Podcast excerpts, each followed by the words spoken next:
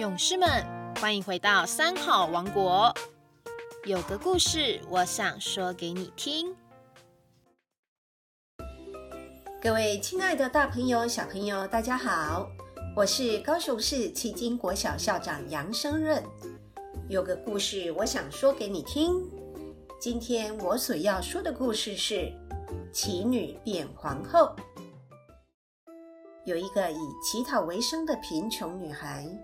一天经过一座寺庙，适逢法会期间，他看到很多人在打斋、点灯、做种种布施，他心里非常的羡慕。他想说：“哇，一个靠乞讨过日子的女孩，没有什么钱，怎么布施呢？”他一面想，一面摸摸口袋，摸着，摸着。哎，不晓得什么时候捡到了一个铜钱了哎！随即他高兴地拿着这个铜钱，就跟着大家去布施结缘了。乞讨女孩布施的消息传出去之后，住持大和尚被她的真心感动了，便亲自来为她诵经祝福。这件事过了不多久。这个国家的皇后去世了，国王非常悲伤，他就闷在皇宫里头，说什么也不肯出门。而大臣们呢，见到国王成天闷闷不乐的，都鼓励他出外打猎、游玩散心。有一天，当国王散心来到了山林，他远远的。就看见前方的树下大放光明，他走近一看，哎呀，不得了了！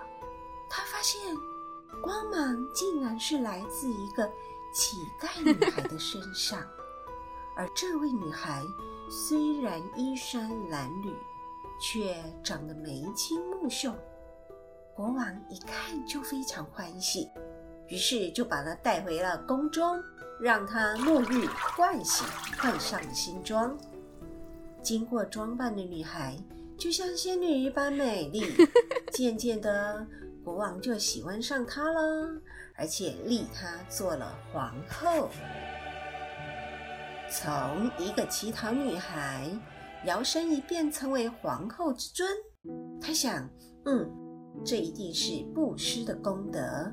才有这样的福德因缘，于是他便准备了十大车的金钱宝物，再送到寺庙里打斋供僧。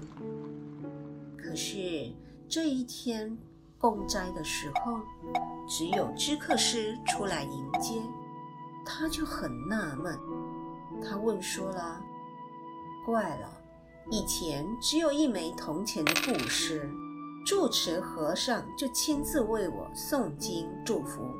为什么现今我成为皇后了，用几千万倍的财物来布施，反而只是知客师傅出来接待呢？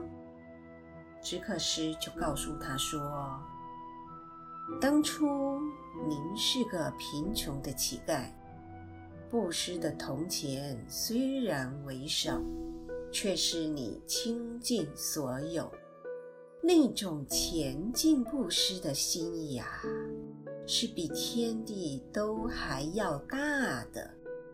现在，你带着高傲、我慢的心而来，虽然看上去是十大车的金钱供养，实际上却是很微薄的哦。就不需要大和尚来为你诵经祝福，只要知客师接待就够了。从这一件事情，我们可以知道，功德的大小不光是从金钱的多少来计算，主要还是看你的心意虔不虔诚。所谓心香一半，普遍十方。有时候。你能以一颗恭敬、虔诚、诚恳的心来做好事，甚至比金钱的布施都还来得重要哦。以上是我今天所分享的故事，好听吗？